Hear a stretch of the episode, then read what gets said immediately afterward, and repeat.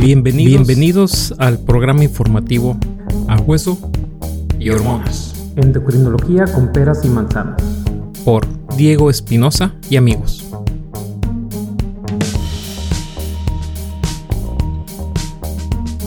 Hola, bienvenidos a este otro episodio de, del podcast A Hueso y Hormonas. Y ahora vamos a hablar de un tema diferente a otros que se tocarán y que se han tocado. Y esto es acerca de la investigación, de la investigación en diabetes, que es en lo que pues, más experiencia hemos tenido. Pero pues esto mismo de investigación se aplica para muchas áreas de la salud. Prácticamente es lo mismo salvo algunos requerimientos de las autoridades, pero todos, todos, todos es lo mismo.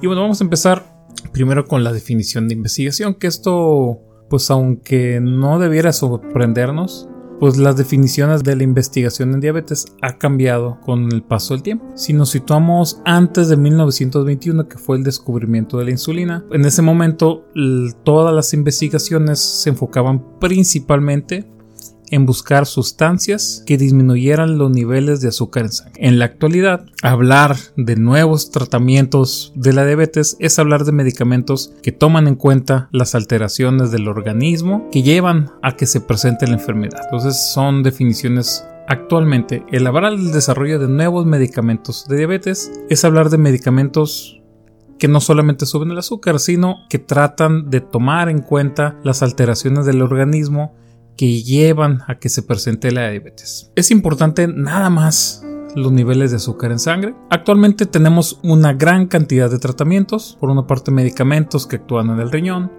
otros que son parecidos a una hormona que forma el intestino y que ayudan al páncreas y el hígado para el control del azúcar, medicamentos que hacen que nuestro cuerpo aproveche mejor nuestras señales hormonales para el control del azúcar y adicionalmente al control, algunos aparte disminuyen el riesgo de problemas de la diabetes, complicaciones, infarto, el corazón, riñón, entre otros.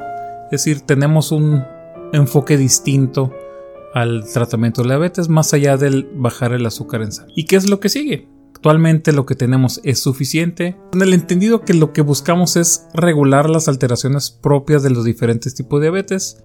hay que enseñar a las células del cuerpo que formen insulina de una manera muy parecida al páncreas, regular otras hormonas que le impiden actuar de manera normal a la insulina, mantener por más tiempo a las células que producen insulina, bloquear las señales que favorecen la aparición de diabetes después de una alimentación alta en grasas y azúcares y también avances en la manera que se administran actualmente los medicamentos y llevamos el control de la enfermedad.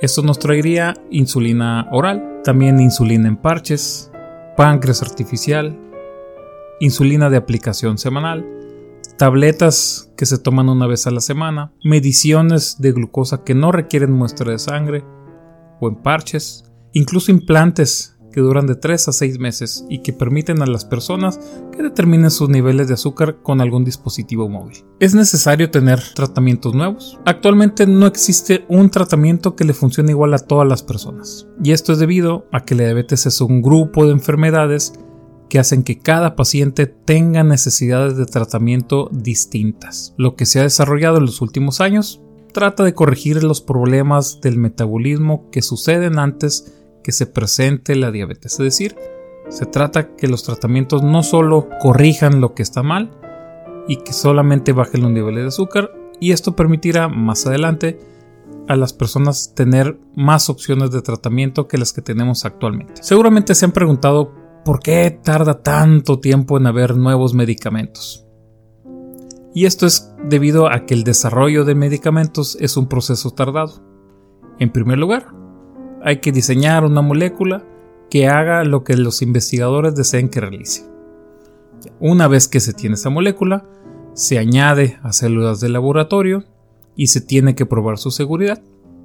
Después de todos estos procesos en laboratorio, entra en otra fase que se llama fases de estudio clínicos y les podríamos numerar del 1 al 4. En la fase 1, estos son estudios donde se estiman y calculan las dosis del medicamento y su seguridad. Las preguntas que los investigadores tratan de responder en esta fase es ¿el medicamento es seguro? Y 2. ¿Cuál es su mejor dosis? En la fase 2, esta fase sirve para tener los primeros datos de eficacia, es decir, qué tanto funciona, dosis respuesta y seguridad. La pregunta que se responde en esta etapa es, ¿el medicamento sirve? En la fase 3 se prueba el medicamento en las condiciones en las que se espera que sea útil con gente que tiene la enfermedad que va a tratar. Este estudio amplía los datos de eficacia y de seguridad del medicamento. Depende de estos datos si el medicamento se va a autorizar para su venta. Las preguntas que responde esta fase es, ¿este medicamento es mejor al que ya tenemos? Y en la fase 4 ya son estudios que se realizan después de que el medicamento está comercialmente disponible, es decir, si ya podemos ir a farmacia a comprarlo. Las preguntas que se siguen respondiendo aquí serían, ¿hay algo más que debemos saber del medicamento?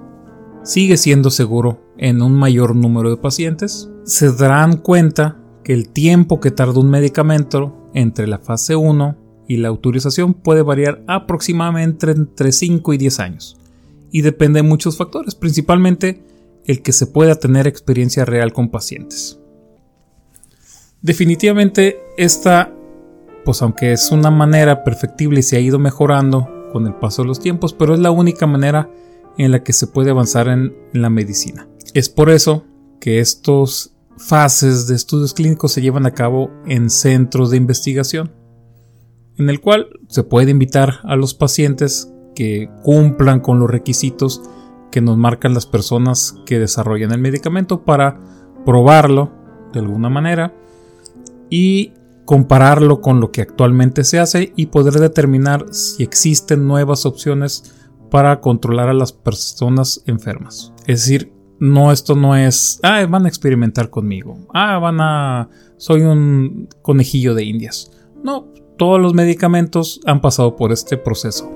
Y si ustedes se ponen a pensar ahorita, si están tomando algún medicamento que ustedes digan, bueno, pues este me cae bien, con este me siento bien, este me quita el dolor de cabeza, piensen que estos medicamentos que actualmente consideramos como ya una manera rutinaria de tratar las enfermedades, pasaron por todo este proceso de investigación clínica. Y todo es para que usted esté tranquilo de que está tomando la mejor estrategia de tratamiento y que esto le mejorará su salud. Bueno, y con esto terminamos el capítulo de hoy. Vamos a tener más información. Estén al pendientes. Muchas gracias y se quedan con un lapso musical. Hasta luego.